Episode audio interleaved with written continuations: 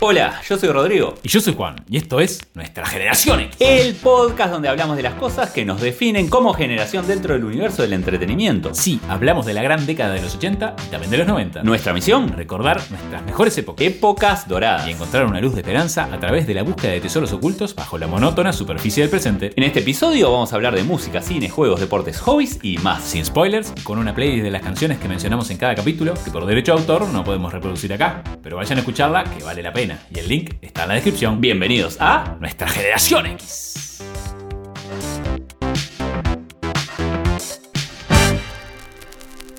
Hola Juan, ¿cómo estás? ¿Cómo estás, Rodrigo? Muy bien, se nos fue un poquito largo el 17, ¿no? sí, un poquito. Vamos a tratar de achicarlo un poquito a este 18. Siempre acompañados de Odinedeas.com, inteligencia artificial para potenciar tu negocio. Machine Learning, ciencia de datos. Música retro. Música retro, ¿qué traemos hoy? Hoy traemos a una cantante que por esta zona no sonó mucho, No, pero por Estados Unidos y México fue un éxito. Selena. o Selena. Selena, como le dicen por allá, sí. Selena Quintanilla nace el 16 de abril de 1971 en Lake Jackson, Texas, generación X. Bien, ahí. De ascendencia mexicana y cherokee. Sus padres emigran desde México a los Estados Unidos en los años 50. Y su padre descubre el talento de Selena cuando era muy chica y arma una banda en torno a ella. Sí, forma a Selena y los Dinos y empiezan a tocar en bodas, fiesta de 15 y ferias. Cuando la educación empieza a interferir en su carrera musical, su padre la saca de la escuela. Sí, varios maestros protestaron, incluso denunciaron al padre ante la Agencia de Educación de Texas. Igual termina la secundaria y se inscribe en la Universidad de Miramar en California. Sí, eh, Miramar, ¿no? ¿Tiene algo que ver con Top Gun? Puede ser. Para estudiar administración de empresas. En ese momento su padre prepara un viejo bus al que llamó Big Bertha. Utilizan para las giras.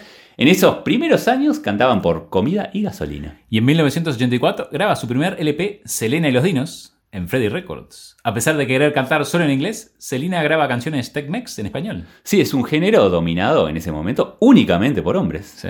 Mira esto, durante los ensayos, Selena aprende español fonéticamente con la ayuda de su padre. Sí, lo tenía, tenía rigor. Sí, cortita, cortita. Y sacan seis discos en los cuatro años siguientes. The New Girl in Town, Alpha, Muñequito de Trapo, And the Winner Is, Preciosa y Dulce Amor. En 1987, en los Tejano Music Awards, el álbum Alpha gana el premio a la revelación del año y Selena gana el premio a mejor vocalista femenina. Vale aclarar que eran tan chicos y con una cantante mujer Sí, que en muchos lugares la rechazaban. sí, es cierto. Y para este último disco premiado tenía solo 17 años. Luego de la presentación en los Tejano Music Awards de 1989, Bejar, presidente de la recientemente fundada EMI, y el nuevo jefe de Sony Music Latin le hacen ofertas a Selena para que se vaya con ellos. Bejar arregla el contrato con Selena, pero Sony le ofrece a su hermano el doble de lo que Emi le ofrecía. aunque finalmente Selena se queda con Bejar. Sí, quien creía que había encontrado a la nueva Gloria Estefan. Sí. Para finales de ese año publica su primer trabajo profesional llamado Selena. Y a partir de este álbum, su hermano se convierte en el principal productor y escritor en la carrera musical de Selena. Sí, además, ese mismo año Selena se convierte en portavoz de Coca-Cola en Texas.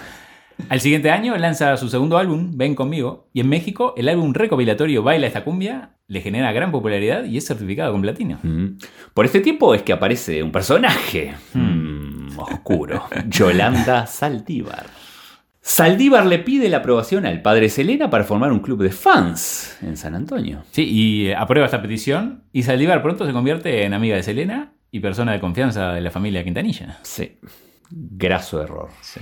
En 1991, el cantante salvadoreño Álvaro Torres compone la canción Buenos Amigos para cantarla a dúo con Selena y es lanzada en el décimo álbum de estudio de Torres, Nada se compara contigo, de 1991. Y la canción alcanza el número uno del Billboard, siendo el primer sencillo de Selena en llegar al número uno. Gracias a este hit, Selena se hace conocida en todo Estados Unidos. Sí.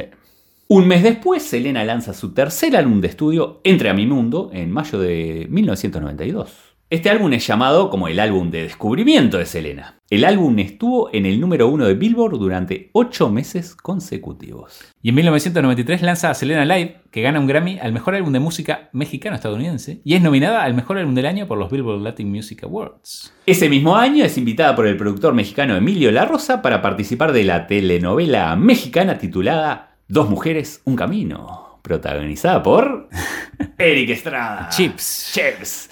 Y Laura León apareciendo en dos episodios que rompen récord de audiencia. Aparte de la música, Selena empieza a diseñar y a producir una línea de ropa. Y en 1994 abre dos tiendas llamadas Selena, etc.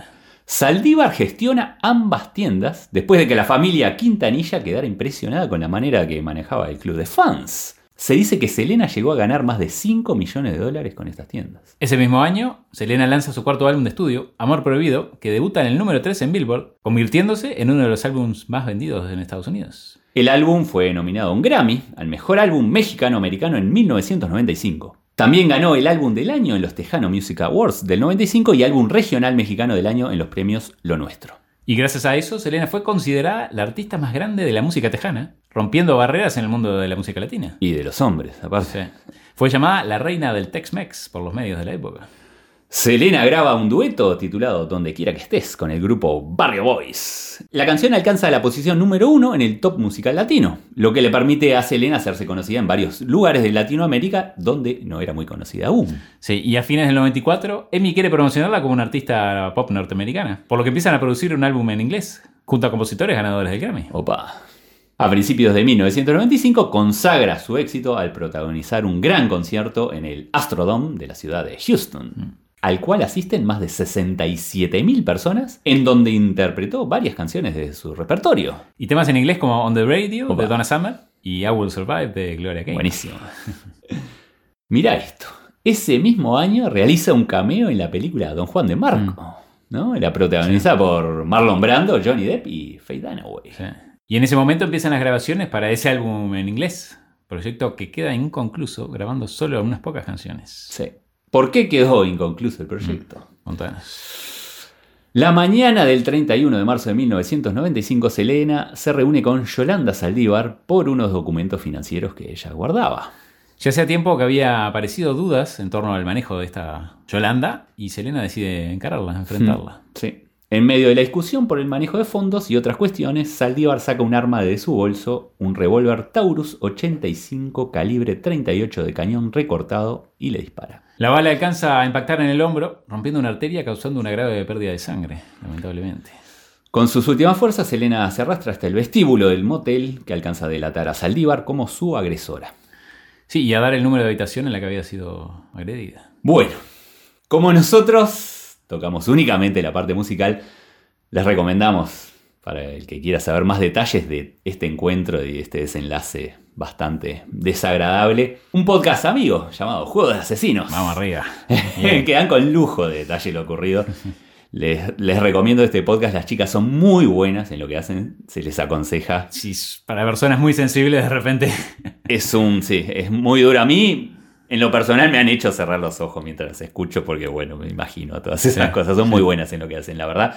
Pero bueno, desde aquí un saludo muy grande para Kiki y Martita. Claro que sí, un abrazo desde acá. Desde acá. Bueno, y para cerrar, contarles que con ventas superiores a los 65 millones de discos a nivel mundial, Selena se convierte en una de las cantantes latinas con más discos vendidos en la historia, solo detrás de Gloria Estefan y Shakira. Imagínate. Así como ser la única artista femenina en haber tenido 5 álbumes al mismo tiempo en la lista Billboard 200.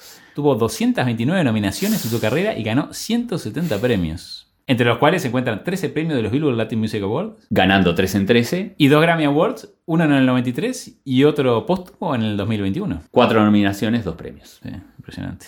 En marzo de 1997 llegó a los cines la película Salina, hmm. sobre la vida de la artista tejana, protagonizada por Jennifer López. Fue dirigida por Gregory Nava y producida por el padre Selena, Abraham Quintanilla Jr. La película fue un éxito en taquilla y multipremiada. Sí. También tiene como logro haber catapultado a Jennifer López con su primera nominación a los premios Globo de Oro. Sí, trabaja muy bien esta película. Sí. Hoy día se puede ver una miniserie en Netflix. Mm. Para los que quieran saber un poquito más. Y Juan, tu primera canción. Bueno, para arrancar la playlist, elijo I Could Fall in Love del disco Dreaming of You del 95. Canción romántica en inglés, por supuesto. En inglés. Y escucho esta canción y me da pena cómo se le corta la carrera con el potencial enorme que tenía sobre todo para hacer música en su idioma natal, ¿no? Que era el inglés, a pesar de todo. Y esta canción fue lanzada tres meses después de su fallecimiento, llegando al número 8 del US Hot 100 Airplay. Creo que le va muy bien el estilo y además le posibilita lucirse con la voz. Sí. Y la parte que susurra en español me hacen recordar un poco la isla bonita de Madonna. sí. Y la canción habla de una mujer que está enamorada de un hombre, pero tiene miedo a ser rechazada y se mantiene en silencio. ¿Tu primera canción? Elegí Bidi Bom Bom de su álbum Amor Prohibido de 1994. Existe una versión posterior grabada por Selena Gómez. ¿sí? Mm. Y al comienzo me hace acordar a la canción, a ver si te acordás, Walking on Sunshine de Katrina and the Waves. Claro que sí. Sí, sí, sí. Empieza. Me decía, bueno, música bailable y muy entretenida. Tu segunda canción. Tú, solo tú. Ah, bien. Es una canción mariachi, también del disco Dreaming of You del 95. Fue el último simple lanzado del disco y que llega al número uno del Billboard Hot Latin Tracks y del Billboard Latin Regional Mexican Airplay. Wow. Me encanta la voz medio ronca que tiene esa canción. Que no, por supuesto, yo no soy conocedor del estilo musical, pero me gustó mucho. Muy sensual. Me, me encanta. ¿Tu segunda canción? Elegí el tema que más me gusta de Selena como La Flor, del álbum Entre a mi mundo del año 1992. Se convirtió en la canción insignia y se conoce como la canción que da comienzo a la carrera solista de Selena. Fue la canción más exitosa y emblemática de la cantante y bueno, quería terminar agradeciendo a Juan que me permitió otra licencia musical. Yo sé que a él no le gusta mucho el estilo musical.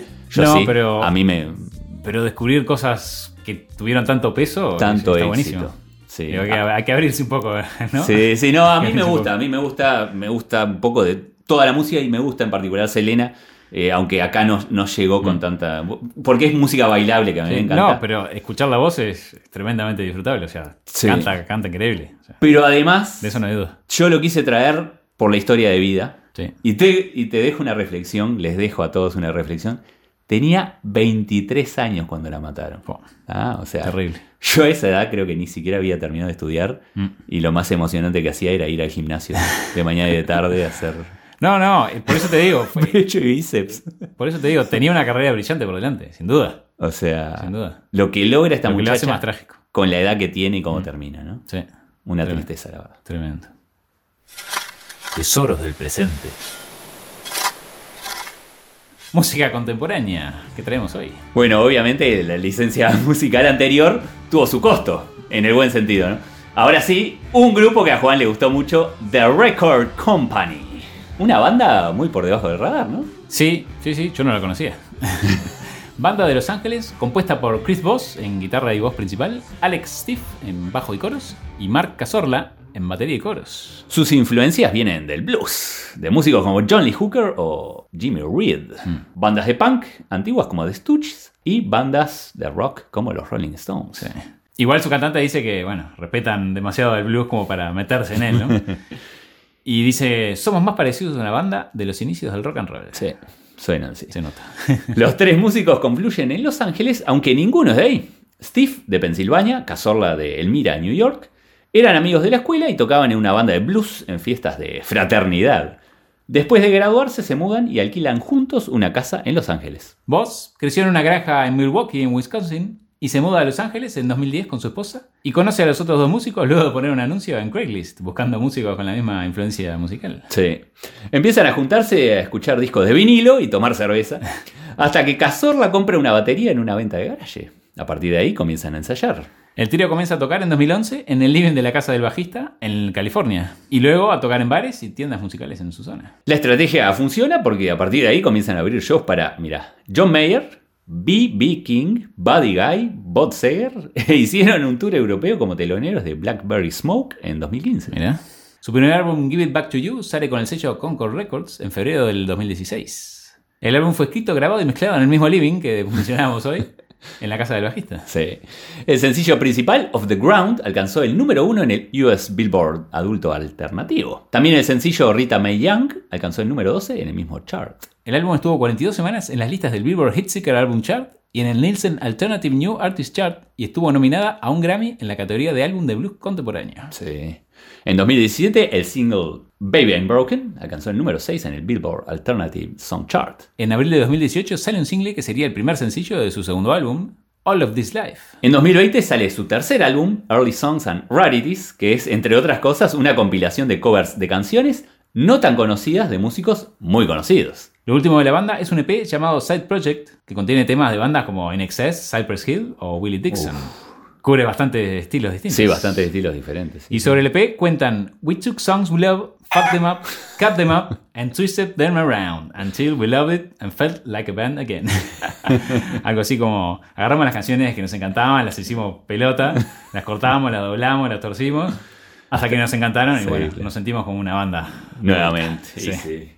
En este 2021 también están preparando lo que sería su cuarto álbum de estudio. Bueno, y para seguir con la playlist, ¿cuál es tu primera canción? Mi primera canción es Life to Fix. Es el primer sencillo de su segundo álbum, All of This Life, de 2018. Es un tema bien rockero que empieza con un- una fuerza impresionante. Un riff ahí debajo. Está buenísimo, ¿sí? Y luego la batería entra con toda la fuerza y la voz acompañando esa misma energía. Me encantó esta canción. Suena mucho a otra banda que me gusta mucho, que son los Black Keys. Mm, Ya hablaremos en Ya momento. hablaremos en algún momento, ¿sí? Y llegó al número uno en el US Adult Alternative Songs de Billboard en el 2018. ¿Tu primera canción? Off the Ground, del disco Give It Back to You. Canción bastante blusera, por supuesto, con un riff con slide y un sonido bien retro. Cosa que me gusta mucho, cómo logran ese sonido. No sé si te pareció, pero es una banda que le gusta como quedarse en una nota y mantenerla a lo largo de la canción. Sí, sí, una especie de trance girando en torno al riff. Y bueno, esta canción no es la excepción. ¿Tu segunda canción? Elegí This Crook City, que es una mezcla entre el blues, la música country, una- un Mm. Sí, rock ahí medio, medio antiguo. Elegí esta versión porque es diferente a la que aparece en su primer álbum de 2016. Este tema está incluido en el álbum de 2020, Early Songs and Rarities. Es un tema, bueno, que suena muy pero muy bien, se lo dejo para que, bueno, Vayan a si- escucharla. Vayan a escucharla después en la playlist. Tu segunda canción, Juan. Rita Mae Young, también del disco Give It Back to You. Esta banda tiene, como ya dijimos, una onda bien a los 60s. Y especialmente esta canción me hace acordar un poco a No Expectations de los Rolling Stones, del disco The Beggar's Banquet. Con la secuencia de acordes y bueno, de vuelta el uso del slide. Y el sonido del bajo también me hace acordar un poco a canciones como Baby Please Don't Go. ¿Te acordás de Them, Sí, de Van sí, Morrison? sí. ¿Cómo Medio no? esa onda. Me ¿Cómo encanta. no? ¿Cómo no? Y bueno, ¿qué te pareció este, este- esta mezcla entre Selena Latina y banda? creo que hace una buena Sí. playlist. Sí, sí, sí, sí. Diferente, ¿no? Sí. Diferente a todo. Así que bueno, vayan a escuchar esta playlist que vale la pena. Hobbies y deportes retro. Deporte retro. Traemos carrera de trineos Muy o bueno. mushing, que es un deporte que utiliza la fuerza canina. Incluye varias disciplinas, pero nos vamos a concentrar en este caso en las carreras de trineos tiradas por perros. ¿Viste alguna allá en Canadá? No vi en Canadá, sí estuve y voy a contar más adelante. Bueno. Estuve en un criadero de perros. El término mashing viene del francés, de marché, que vas a hacer mash por los anglosajones. Sí, se origina en el año 2000 antes de Cristo, en Siberia y Norteamérica. Los habitantes de Laponia utilizaban perros de caza Kamutik. Luego, por problemas para domesticarlos, empezaron a cruzar hasta llegar a la raza Husky, que la utilizada hoy en día. En la historia moderna, a partir de los primeros franceses que se instalan en lo que ahora es Canadá, los coureurs de bois, corredores del bosque, se transforman en los primeros mushers, ya que esta era la manera que utilizaban para trasladarse en invierno. Estos trineos tirados por perros también se utilizaron en expediciones científicas en la Antártida y el Ártico, Sí. que se ven en muchas películas. Hay muchas películas, sí, sí, sí. sí. ya que eran animales que podían soportar una media de 30 grados bajo cero y llegando a recorrer 2.800 kilómetros. ¿Qué te parece? También durante la fiebre del oro del Klondike, muchos utilizaron los trineos tirados por perros. Tema tratado, bueno, en la novela de Jack London, The Call of the Wild. Se utilizaban principalmente en los territorios del Yukon y Alaska. En 1911, el explorador noruego Roald Amundsen utiliza los trineos tirados por perros en su primera carrera por ser la primera persona en llegar al Polo Sur. Hmm. Lo logró, pero su competidor Robert Falcon Scott, que utilizó ponis siberianos, murió en el intento. Durante la Primera Guerra Mundial, el trineo con perros se traslada a Europa, en particular a los países como Noruega, donde eran utilizados como ambulancias para avanzar entre las montañas y los bosques, y también para llevar suministros a los soldados en el campo de batalla. Como deporte, el mashing nace en 1925 en Nome, en Alaska, porque durante una epidemia los trineos tirados por perros tuvieron que llevar medicinas y comida a los habitantes de la ciudad para salvarlos, llegando a recorrer 1.600 kilómetros. Eh, justamente como conmemoración de- del hecho, comienza la prueba Iditarod, que es una prueba que se celebra cada año. En 1965 llega a Europa, primero en Suiza y luego por el resto del continente incluso España. Sí, en España se hacen sobre todo en los Pirineos. La más conocida es la carrera Pirena, Pero hay otras modalidades como Moengros, que se hace en tierra, y la Copa de España de Mashing. Mm. En cuanto al deporte en sí, el trineo, que es la principal modalidad del mashing, consiste en subirse a un trineo tirado por perros, ir corriendo al lado o impulsarlos, siendo carreras de velocidad y distancia. Dependiendo de la categoría, puede variar entre 2 o 10 perros por trineo. Y el masher debe guiar, impulsar o correr. Todos los perros que comienzan la carrera deben terminarla, ya sea tirando del trineo o encima de él. o sea, cuando se lastiman o se cansan. Sí. Existen varias asociaciones a nivel mundial como la International Federation of Sled Dog Sports o la International Sled Dog Racing Association. Estas dos asociaciones están luchando para darle reconocimiento olímpico. Sí. Es el deporte nacional de Alaska. ¿Sabías? Y las carreras más famosas del mundo del mashing son Finnmarks Glopet en Noruega, Iditarod Trail Sled Dog Race en Alaska, la Grand Odyssée en Francia y Suiza, y el Yukon Quest en Alaska y Yukon. Aunque hoy en día se ve como un deporte organizado, el mashing recreativo en zonas del Ártico es bastante practicado de manera familiar y bueno, hay juegos de invierno en los pueblos. En algunos lugares estos trineos han sido reemplazados por snowmobiles, pero mucha gente ha vuelto a los trineos porque los considera más seguros y más confiables en situaciones complicadas de clima extremo. Sí. Otras modalidades que derivan del mashing, estuvimos viendo, mira, el ski joring, que es hacer esquí atados a perros y que ellos vayan tirando. El canicross, que es ir corriendo atado al perro. Dog scootering, atado a un scooter. sí, son los monopatines, esos sin motor, ¿viste? O el bike joring, que es atar una bicicleta a los perros. Y bueno, también se usa mucho para entrenar a los perros fuera de temporada. Sí. Y te cuento mi experiencia en un criadero de perros, Husky, en Ushuaia. Mirá. Estuve de paseo en Ushuaia, Argentina. Y bueno, ahí hicimos un recorrido y vi un montón de animales que me contaron, en algunos casos hacen una mezcla con lobo. Eh, De esto para tiro, ¿no? Para No tiro. ser el que. No, no, no. El doméstico. No, justamente, esa fue la otra cosa que me llamó la atención. No son tan lindos como, como los que vemos en la foto como husky siberiano, que Sí. son divinos para, bueno, para, para mascotas. Bueno, estos perros son entrenados para, para esto, para Sí, tirar, eh, bueno, mantenerse a temperaturas bajo cero. Y recuerdo que el reproductor principal que tenían era un lobo inmenso, con una cabeza gigantesca. Y bueno, estuvimos investigando y sí, es cierto que se, hay, existe una raza nueva que se llama eh, el wolf dog, Mm. o sea, el, el perro lobo o el lobo perro. Sí, que debe ser específicamente para este tipo Que de es cosas, ¿no? específicamente para este no tipo de que trabajo. fácil de domesticar. Y que no son fáciles de domesticar y que son más feitos que los que conocemos como, como siberiano. Mm. Al que le interese, bueno, vaya a investigar un poquito más. A mí me encantó esta, este, bueno. este retorno a, a la nieve. Tesoros del presente. Deporte contemporáneo. El tech ball, Mm. que es una especie de ping-pong, pero con pelota de fútbol. Sí, es así. Interesante. El Tecbol nace en el año 2012, en Hungría, gracias a tres fanáticos del fútbol, obviamente. Un exjugador de fútbol profesional, Gabor Borstani, que jugó en segunda división en un equipo llamado REAC. Un empresario húngaro, Georgi Gatian, y un informático, Víctor Husar. La idea nace en el verano del 2000, cuando Gabor trabaja en el lago Balatón, y parece que había un equipo de fútbol practicando foot tenis sobre una mesa de ping-pong de cemento. Sí. Ahí conoce el deporte y lo sigue practicando por varios años sobre mesas de ping-pong. El tema es que, viste, con el diseño de la mesa de ping-pong no ayudaba al rebote de la pelota. Por eso pensó que al curvar la mesa, la pelota podría dirigirse más hacia el pie. Sí. Luego de trabajar en el diseño durante dos años, la primera mesa de Techball vio la luz en 2014. El deporte fue oficialmente presentado en Budapest, Hungría, en octubre de 2016 por el exjugador de fútbol, ah, bueno, de pie, Ronaldinho, que es uno de los principales embajadores del Tecball. Ronaldinho Gaullo, Él mismo, crack. Un crack. Ronaldinho además tiene una mesa de Techball en la casa y comparte las acrobacias en las redes Sí, sociales. sí, sí, sí. Pero también no hay duda que otro de los impulsos grandes que tuvo el deporte lo dieron los jugadores de Brasil, obviamente, antes de un partido de las eliminatorias para Rusia del 2018. Circuló un video y fotos de Neymar, Coutinho, Gabriel Jesús y Dani Alves jugando al Techball. Sí. Contemos un poco qué es el Tecball y cómo se juega. Vale. Es un deporte de pelota que se juega en una mesa curva, parecida a la de ping-pong, y los jugadores pueden golpear la pelota con cualquier parte del cuerpo, menos los brazos y las manos. Claro. La pelota debe pasar para el otro lado de la red con un máximo de tres golpes y no se puede tocar dos veces seguidas la pelota con la misma parte del cuerpo.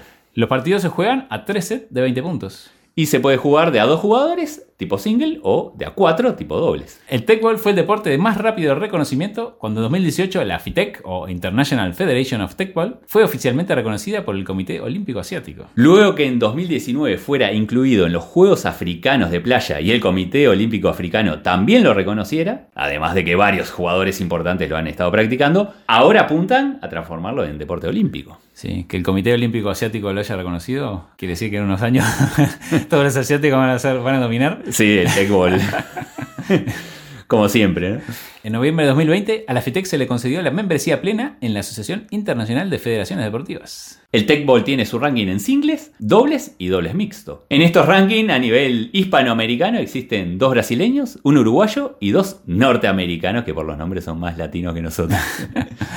Y en 2017 se celebró la primera Copa del Mundo en Budapest, Hungría. Y a partir de ahí ha habido torneos mundiales en 2018 en Rennes, France, en 2019 en Budapest, con competencias en singles y dobles, masculino y femenino y mixtos. En 2020 se creó el primer equipo femenino de Tecball en California. También ha recibido premios al diseño. A ver, Juan, como arquitecto. El Red Dot Design Award en 2015 y 2020, el ISPO Award en 2015 y 2016, el IF Design Award en 2018 y el Hungarian Design Award en 2019. Sí, pero esto de ganar premios de diseño, si bien es bueno, pasa a ser una limitante porque las mesas parece que son bastante caras. Unos 3 mil dólares cuestan y eso hace que todavía no se conozca en la calle. Sí, supongo que eso debe ser para circuitos profesionales, ¿no? Sí, sí, sí, sí. Pero conseguir una mesa de Tecball todavía no es como ir a comprar una No. mesa de pool. Yo no vi ninguna en persona todavía. Claro, no es todavía. Como positivo es que fue bien recibida por la comunidad del fútbol, obviamente. Sí, ¿qué te parece? Se usa mucho para el entrenamiento, Sí, los imagino. equipos profesionales. Sí. Pero a mí me llamó la atención de que, viste que es un deporte nuevo, una mesa que se inventó hace poco y cómo todavía hay mil cosas para inventar, ¿no? Sí, por supuesto. si siguen el tiempo, van a haber estrellas del deporte.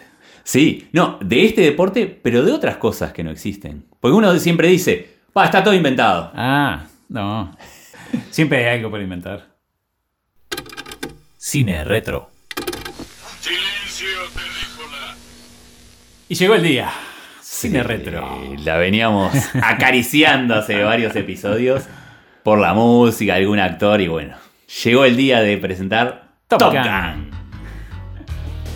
Película estadounidense, por supuesto, de acción, drama y romance del año 1986, dirigida por Tony Scott hermano de Ridley Scott. y protagonizada por, obviamente, Tom Cruise, Kelly McGillis y Val Kilmer.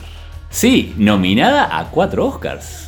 Que gana uno a mejor canción por Take My Breath Away Sí. de George Moroder y Tom Whitlock. Sí, Uno, para mí, uno de los mejores 100 temas de los años 80, Sí, en mi ranking personal. Además ganó un Grammy por mejor canción instrumental pop con la canción Top Gun Anthem. Contemos un poco de los actores. Por favor. Tom Cruise. Que hace de Maverick, Pete Mitchell. Nació el 3 de julio de 1962, vivió en muchas ciudades de Estados Unidos debido a la inestabilidad laboral de su padre, hasta que se instalan en la capital de Canadá, Ottawa. Era una familia muy pobre. Tom asiste a 14 escuelas diferentes en 15 años, además de ser disléxico. Cosa difícil. Cosa difícil. Sí. Y interesante traer estos temas porque vemos como gente con, que han tenido dificultades que muchas veces no se saben, llegan a donde llegan, ¿no?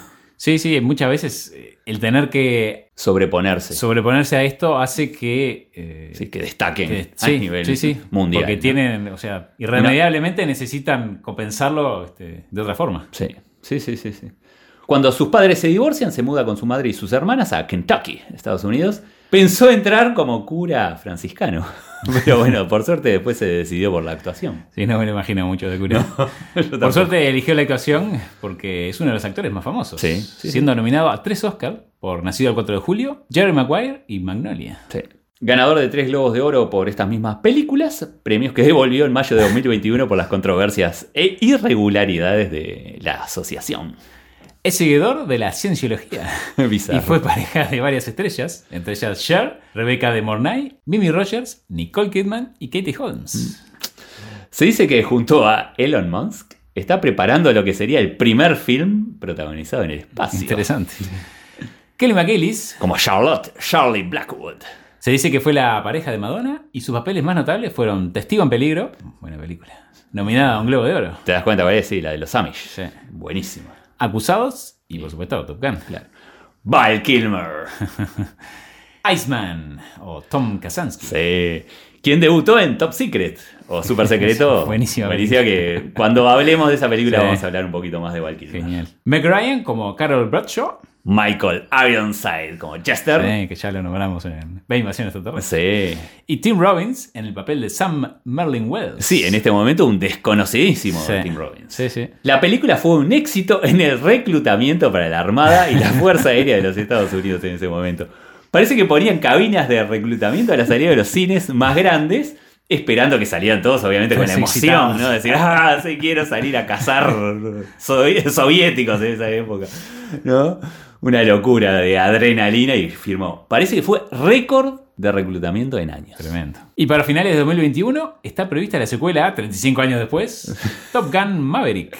Esta vez dirigida por Joseph Kosinski. Sí. Gracias al éxito que tuvo Top Gun, Paramount se transformó durante varios años en la productora de moda para todas las películas que involucraban al ejército y Jerry Bruckheimer, el que, bueno, mejores producciones conseguía. Y los aviones que aparecen como los MiG-28 son los Northrop F-5E Tiger, pintados con una estrella simulando un país comunista. Además, los MiG-28 no existen porque van de número impar. Claro, sí, sí, sí, sí. Y una cosa, parece que la rivalidad entre Maverick y Iceman también siguió con Crazy Kilmer, porque no se llevaba muy bien durante la filmación, incluso casi ni se hablaban. Por lo que tengo entendido, Val Kilmer no es un tipo fácil de tratar. Ah, mira. Sí. Ya lo había escuchado por otros lados. La película está dedicada a Art Scholl, que fue el piloto camarógrafo que falleció durante la película. Sí. Según parece, el peso de las cámaras hizo que perdiera el control en una maniobra y bueno, el avión se estrella. La película recauda 356 millones de dólares desde un presupuesto de 15 millones. Capítulo aparte para la banda sonora, por Sí. supuesto. Ya, clásico de los 80 como Danger Zone de Kenny Loggins, Take My Breath Away, que ya hablamos, de Sí, Berlín, sí. y Hot Summer Nights, que también ya hablamos, de Miami Sound Machine. En otro episodio, en el episodio 14. Sí. Y bueno, en la versión extendida, Sitting on the Dock of the Bay de Otis Reading. Great Balls of Fire, otro en el piano, buenísimo. de Jerry Lee Lewis, y You Love That Lonely Feeling de... Los Righteous Brothers. Sí, buenísimo. Y bueno, aparte tiene temas de Ario Speedwagon, Chip Trick, Europe, Starship, entre otros. Ah, Genial. Y otras curiosidades más. La verdadera escuela de Top Guns pone una multa real de 5 dólares a quien hable de la película. ya lo tiene hasta acá. Sí. Anthony Edwards fue el único actor que no vomitó arriba de los jets. Val Kilmer no quería hacer esta película, pero por tema de contrato no tuvo más remedio. Lo obligaron, sí. La Marina solo autorizó dos disparos con misil. Fueron grabados de diferentes puntos, obviamente para poder aprovecharlos varias Sí. veces. Y las otras tomas fueron hechas con miniaturas. Y lo curioso es que la empresa de efectos especiales hizo tan buen trabajo, quedó tan bien, tan real, que la Marina hizo una investigación para ver si realmente se habían hecho los disparos que ellos habían dicho. Sí, sí, sí, sí. sí. Tom Cruise tuvo que usar tacos. Esto creo que lo tiene que hacer varias veces. porque Mide 1,70, mientras que Kelly McGillis 1,78. Sí. El Pentágono le cobró a Paramount 1.8 millones de dólares por usar los aviones y portaaviones en la película. O sea, más del 10% del presupuesto de la película. Sí, sí, sí, sí. Tom Cruise nunca había andado en moto antes de este film. Aprendió en el estacionamiento de la empresa House of Motorcycles en El Cajón, California.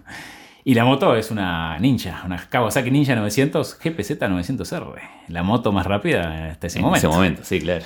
Varios actores que rechazaron el papel de Maverick fueron, mira, Matthew Modine, Patrick Swayze, Emilio Esteves, Nicolas Cage, John Cusack, Matthew Broderick, Sean Penn, Michael J. Fox y Tom Hanks.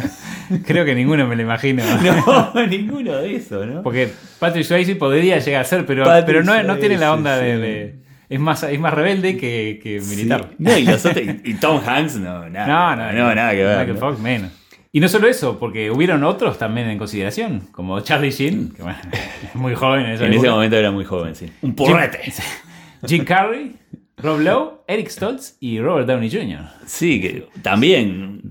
Solo a Rob Lowe me lo imagino. Sí, Pero- es cierto. Pero viste cómo esta película a Tom Cruise lo catapultó después como Sí. actor de, de acción. Sí, sí, sí, estuvo sí. en un montón de películas con el mismo director. sí, sí. Y, y todos ahora nos lo imaginamos haciendo Misión Imposible por eso. Sí. Y algunos de estos actores después no fueron tan famosos como para decir.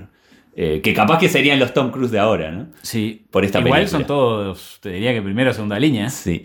Que además, tengo que agregar, que a mí la película me encantó, Sí. la vi hace poquito, y está muy buena. Sí. Y no recordaba que había sido nominada a cuatro Oscars, Mm. ¿no? Que eso es un Sí, fue la, la película más exitosa del año. del año. Sí. Sí. sí, sí, Así que recomendamos de acá, por favor, que vuelvan a... Y A rememorarla. sobre todo para ver la segunda parte que viene ahora, ¿no? Sí. Tesoros del presente. ¿Qué nos traes hoy? Arenas movedizas. Excelente. En sueco, Stort av allt, la primera serie sueca en Netflix. Debo confesar mi admiración por los suecos. Sí, en este tipo Los de- escandinavos, en general, pero- En general, sí. Ya hemos tocado varios temas de, Sí. de Sí, sí. suecos, en parte musical y eso, así Sí. que... Basada en la novela del año 2016 de Malin Persson Giolito.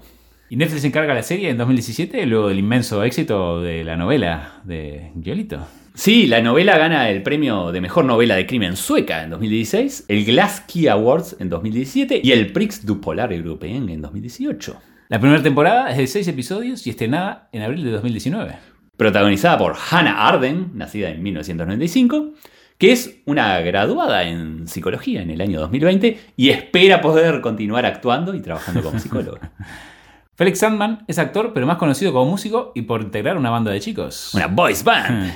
llamada FONO. Sí. Y también por David Denick, que es un actor sueco que vivió mucho tiempo en Dinamarca y en Brasil. Participa en películas suecas y danesas, pero también en series y películas de habla inglesa como Chernobyl, McMafia o la película de James Bond, No Time to Die. Hmm, seguimos con Sí. esa acción.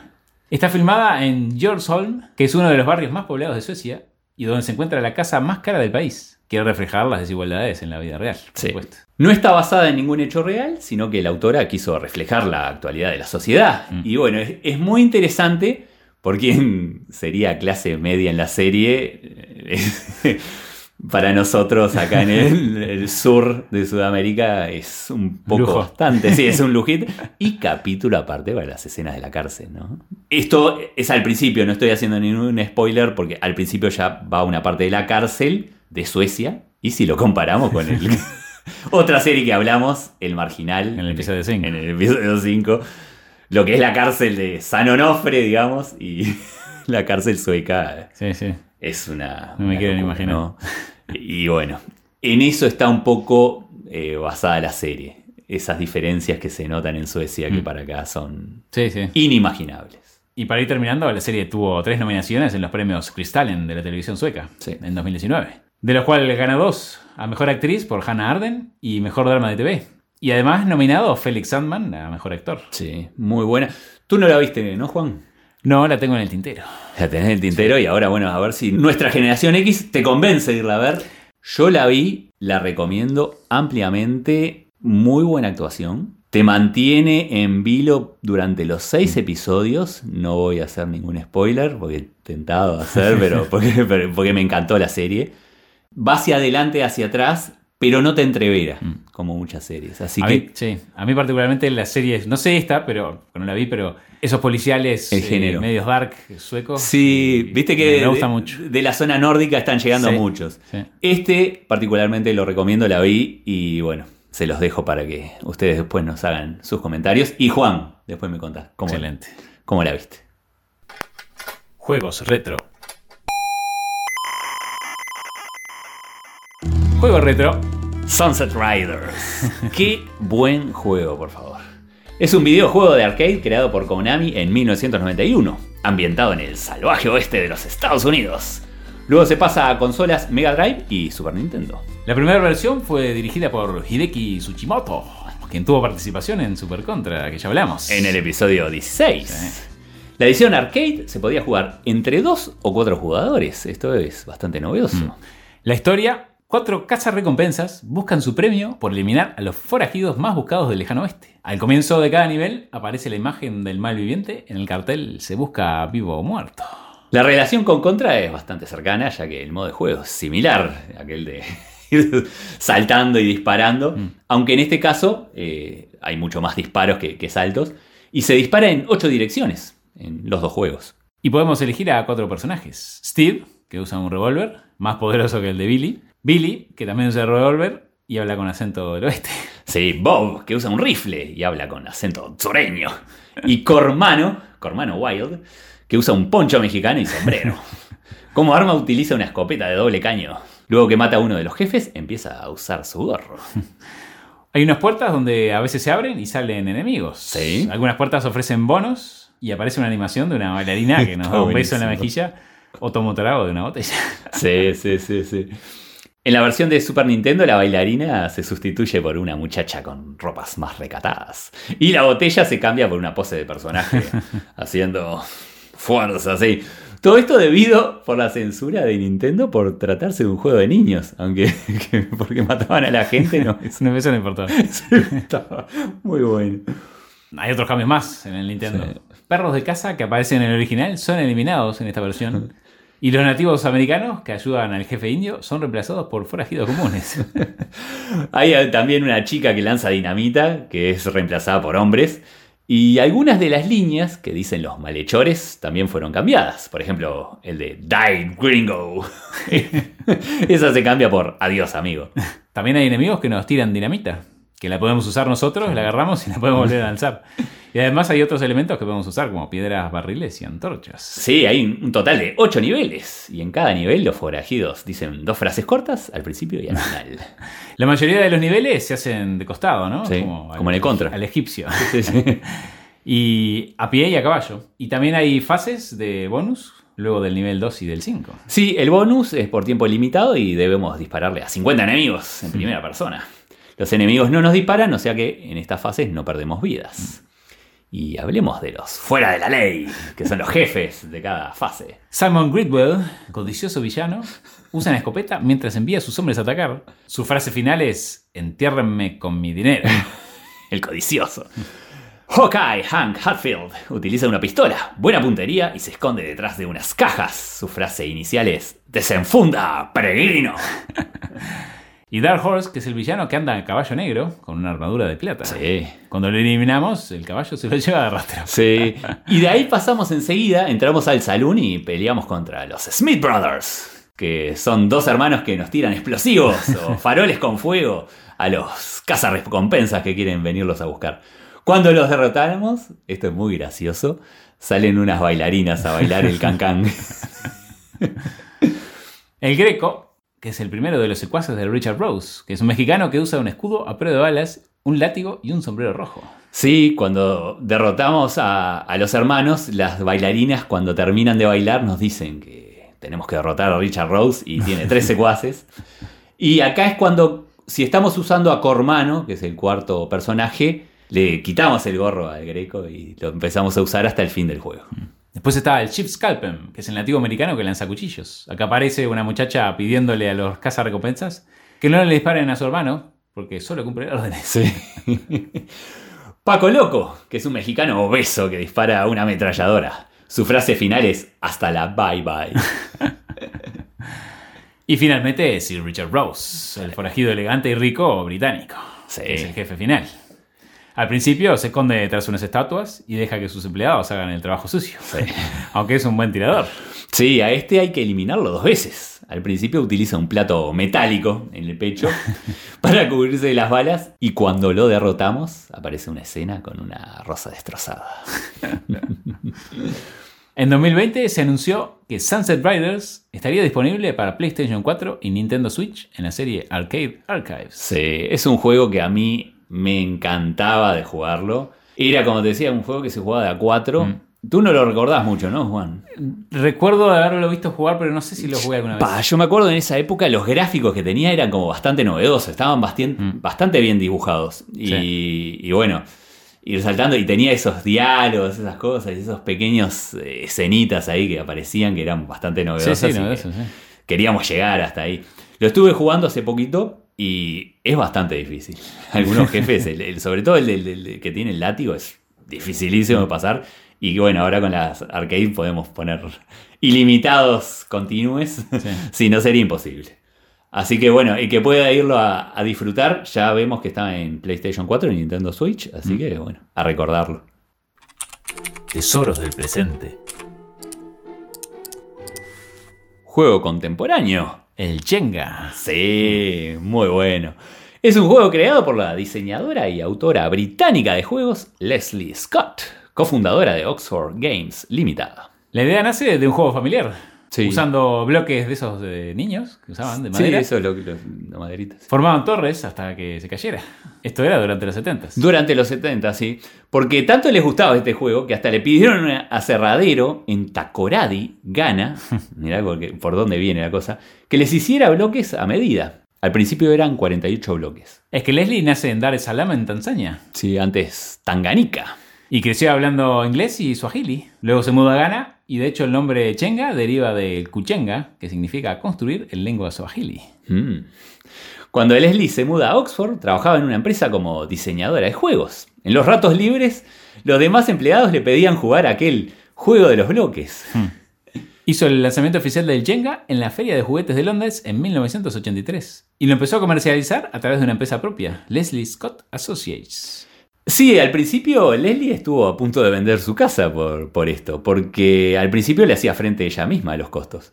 Después, bueno, su pareja de ese entonces le dio un préstamo y hasta su madre puso la casa como garantía para otro préstamo. En 1984, Robert Grebler, un emprendedor de California, que era hermano de una amiga de Scott, Sí. lo contacta para importar y distribuir el juego en Canadá. Sí, en 1985 Grebler adquiere los derechos exclusivos para comercializar Jenga en Estados Unidos y Canadá, para más adelante obtener los derechos para todo el mundo. Y otorgan la licencia a Irwin Toy, una empresa que luego compra Hasbro, Mm. lo que hace que más adelante, en 1987, se convierta en licenciatario para la mayoría de los países de todo el mundo. ¿Cómo se juega? Bueno, los jugadores se van turnando para quitar un bloque a la vez, excepto de los tres primeros niveles de arriba, una torre de 54 bloques. Y cada vez que se retira un bloque hay que colocarlos arriba de manera que en cada turno, bueno, se va volviendo más inestable. esa Sí, los nervios que te da, ¿no? Sí. Cada vez que, la, que pones esa maderita arriba y que la torre se va haciendo más alta es impresionante. Sí. Los bloques son tres veces más largos que anchos y tienen pequeñas variaciones, o sea que no son todos iguales Mm. en tamaño y peso, el original, ¿no? Para justamente hacer el juego más difícil y diferente cada partida. Sí, eso es interesante. Los niveles son 18 cuando se hace la pila original, al principio, ¿no? Obviamente solo se puede usar una mano y el juego termina cuando la torre se cae. Sí, o, porque esto lo aprendí recién, si cualquier otra pieza cae que no sea la pieza original que pensabas mover. Mm, No sé si se desarma un pedazo de la torre. Claro, si tú tocas una y se cae otra pieza, Claro. ahí también perdés. Mm. Mm, Tiene interesante. El ganador obviamente es el último en sacar y colocar una pieza con éxito, antes de que pasara cualquiera de estas dos cosas. Claro. Sí existen versiones para Nintendo Wii y Atari.